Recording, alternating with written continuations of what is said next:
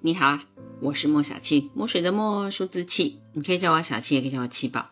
嗯，已经聊了一组开创星座，一组固定星座，今天就轮到第一组的变动星座，那就是射手跟双子这。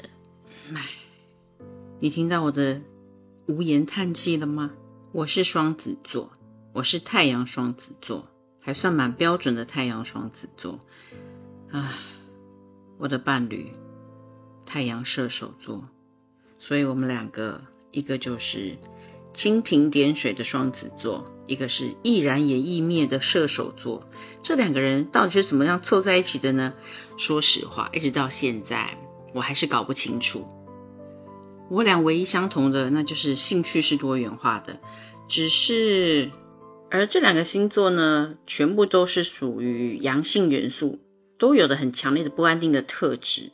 呃，我的风元素再加上变动宫本来就很类似，所以比射手座还要再更捉摸不定。射手座最少它是火元素，是属于比较专注的一个，而且热程度也比较高，所以就演变成对什么事情都非常有热情，而且全心投入，非常拼命的。所以你就可以想见一个场景。就是在一个草原上面，到处都有小小的一团一团的火焰，然后其中有一团火焰特别大，那团火焰呢，就是射手座正在注意的事情，其他的小火焰呢，都是他稍稍有兴趣的事情。然后呢，他会从这一堆大火当中研究完了之后，走到另外一个小火堆，然后让那个小火堆燃烧起来，一直到射手座觉得他研究够了，哎，他又再会换成下一个目标。看起来好像很散漫，但其实他们的专注点还是只有一个，跟双子座不一样。双子座本身就是属于涣散的风元素，他们天生就能够一心多用。虽然看起来很杂乱，可是他们自己有自己的条理，心里有自己的逻辑。不过相比较之下，双子座给人比较淡漠、游刃有余、从容优雅，但也常常有一种好像没有在尽全力的姿态。那跟射手座。非常热血，做一件事情全心投入、很拼命的气势，当然也比较容易获得别人的信任啦。双子跟呃射手放在一起，双子座总给人家一种永远只在用三分力的感觉，好像对事情都不是太认真。虽然不见得是事实，其实真的真的不是事实。我的优雅是天生的，跟有没有尽全力没有关系。就像一阵风微微的吹过。你能说我没有在尽力吹吗？我只是很优雅，缓缓的扫过你的心田。再加上，如果我们卯足全力去做一件事情，就偶尔会出现那种狼狈的样子啊。在没有达到目的之前，优雅是很重要的。好啦，我也必须说，因为双子座很不喜欢失败，所以凡事都好像在沾酱一样，沾过就算了。除非有非常强烈的把握，不然我们绝对不会张牙舞爪的去争取。嗯，失败狼狈通常都会出现在射手座太过用力的身上。也因此啊，很多东西我都会，就像我很不喜欢的运动类，可是羽毛球我会打，乒乓球我会打，排球我会打，篮球我会打，瑜伽我也可以，跳伞我也试过，溜冰、滑冰、滑雪、赛车我都会啊。除了瑜伽跟赛车，我是真喜欢。其他的东西呢，我都是属于浅尝即止型的。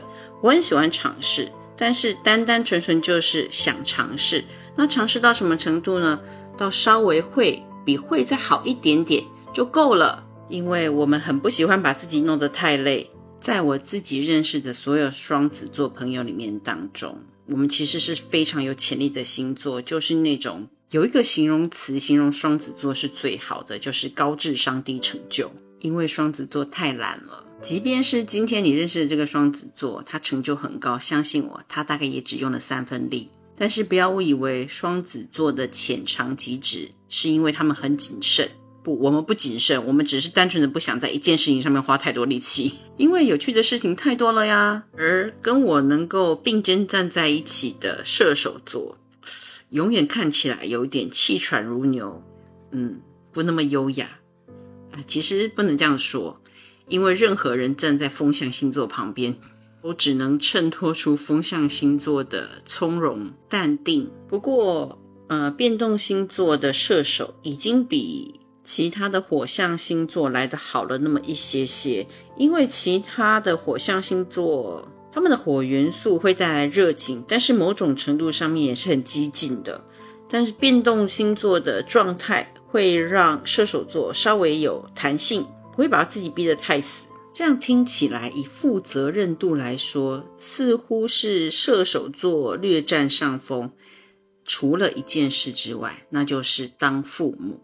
虽然这两个星座的父母呢，都是属于很开明，呃，比较前卫、思想开放、能够接受的新式的论调、教育模式，都比较走在时代的尖端。但是射手座对当父母这回事呢，通常都是一头热，没有想清楚就做了。而双子座比较起来呢，就稍微理性了一点，他会想好了、想清楚了才决定，嗯，好，我要教养孩子。热情是射手座的特质。而双子座的特质是友善友好，友善跟热情是差很多的。友善的人没有会热情到不顾一切，他会保持距离，对各种事情的考虑也比较周到。射手座是比较不怕麻烦，但是相同的，他们也很容易给自己惹上麻烦。风象星座的理性则会让双子座在事情开始要变坏之前就按下停止键。变动宫的能量是非常的没有定性。可是火象的射手呢，还是对事情有那么强烈的热情，加起来是很不利的。所以网络上不常说吗？射手座是海王，因为他们会不负责任的对很多人、很多事燃烧起热情。一开始的时候，什么样子都好，什么样子都可以。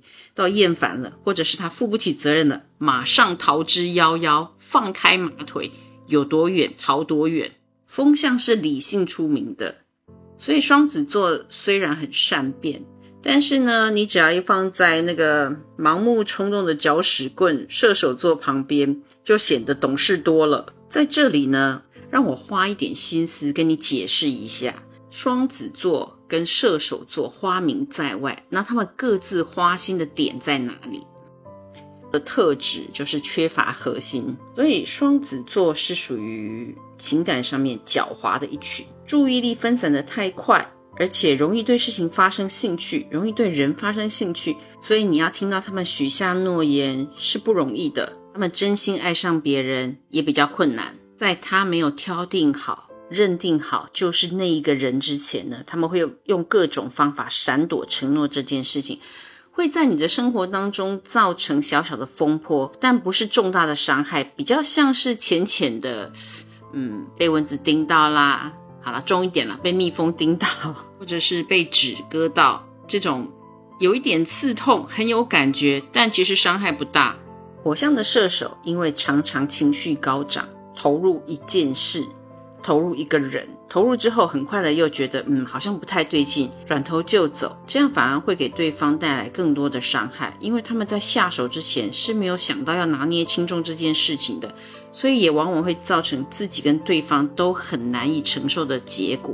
花心的十二星座都有，只是表达的方式不一样，而变动星座呢，则是特别容易造成其他人的误解。除了花心善变的这个显而易见的大缺点，常常会被人家拿来说的糟点之外，我必须说，双子跟射手这一组，嗯，算是十二星座对宫系列里面，嗯，智慧的一组。因为当你双子座的能量发展到极致的时候，它会多出对于智慧的深度。